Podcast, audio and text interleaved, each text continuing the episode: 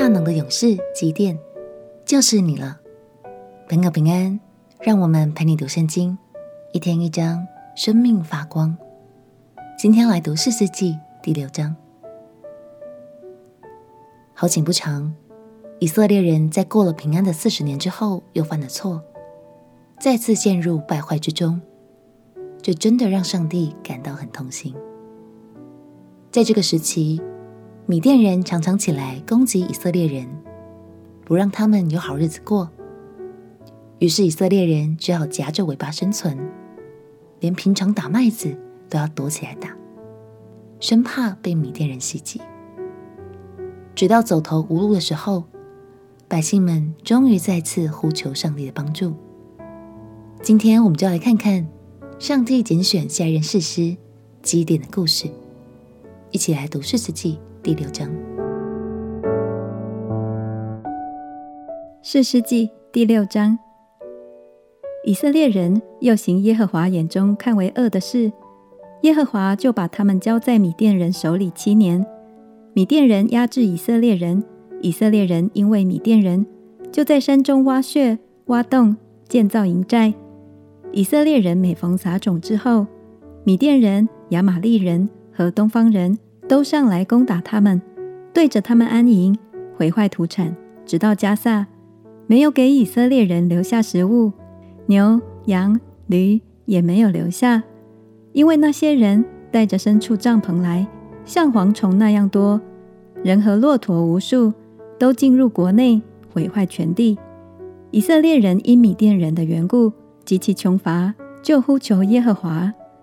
以色列人因米甸人的缘故呼求耶和华，耶和华就差遣先知到以色列人那里，对他们说：“耶和华以色列的神如此说：我曾领你们从埃及上来，出了为奴之家，救你们脱离埃及人的手，并脱离一切欺压你们之人的手，把他们从你们面前赶出，将他们的地赐给你们，又对你们说：我是耶和华你们的神。”你们住在亚摩利人的地，不可敬畏他们的神。你们竟不听从我的话。耶和华的使者到了厄弗拉，坐在亚比以谢族人约阿施的橡树下。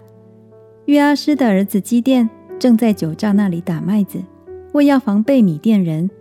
耶和华的使者向基甸显现，对他说：“大能的勇士啊，耶和华与你同在。”基甸说：“主啊，耶和华若与我们同在。”我们何至遭遇这一切事呢？我们的列祖不是向我们说，耶和华领我们从埃及上来吗？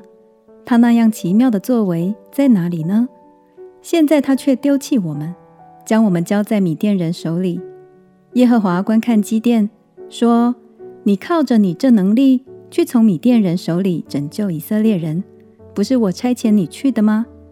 基甸说：“主啊。”我有何能拯救以色列人呢？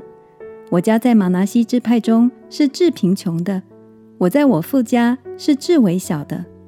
耶和华对他说：“我与你同在，你就必击打米甸人，如击打一人一样。”基甸说：“我若在你眼前蒙恩，求你给我一个证据，使我知道与我说话的就是主。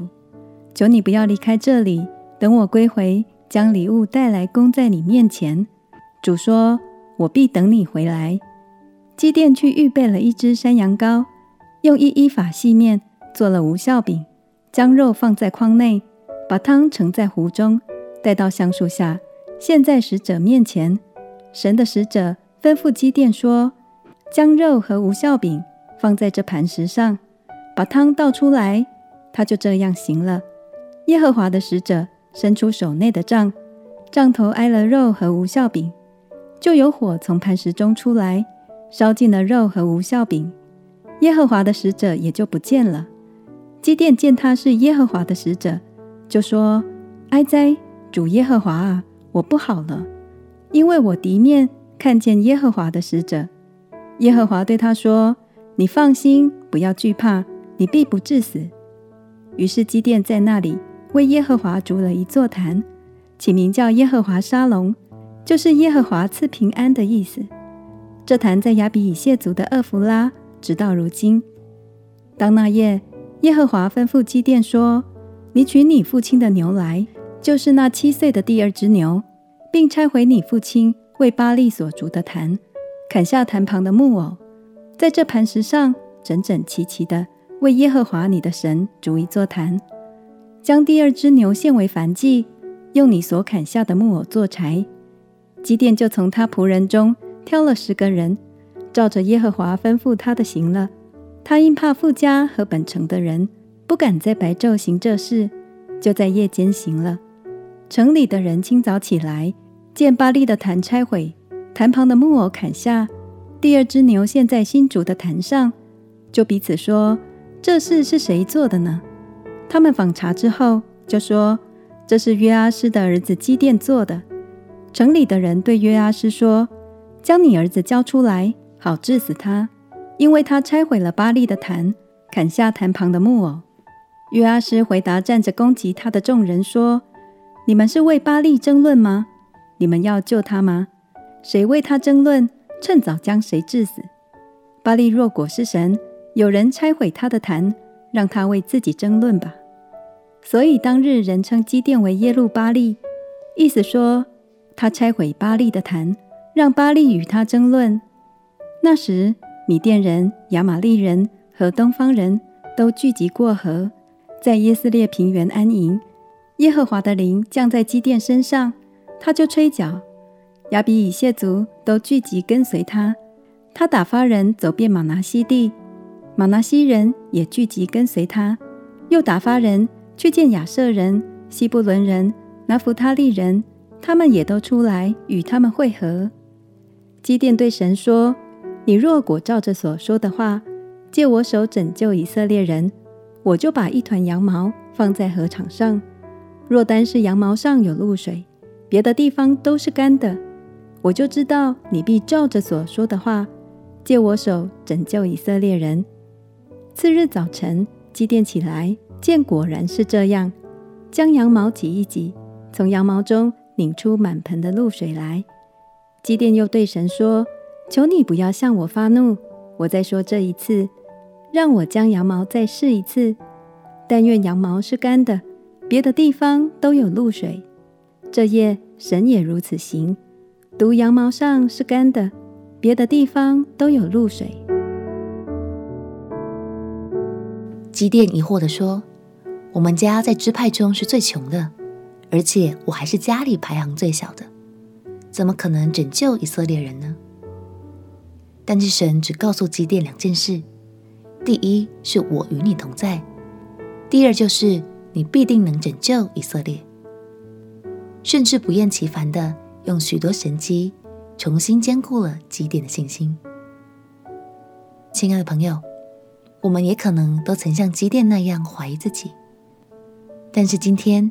神也要透过这段经文来坚固你的信心。他一直都在你身边，就像他与基甸同在一样。他拣选你，就像他拣选基甸一样。这与任何的出身背景都无关，单单来自神对你的爱。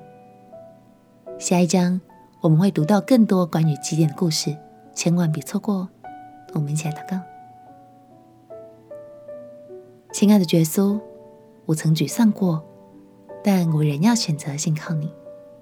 求你每天都更加坚固我的信心，让我知道你始终都与我同在。祷告奉耶稣基督的圣名祈求，阿门。祝福你在每天的话语中看见神对你生命中最美好的计划。陪你读圣经，我们明天见。耶稣爱你，我也爱你。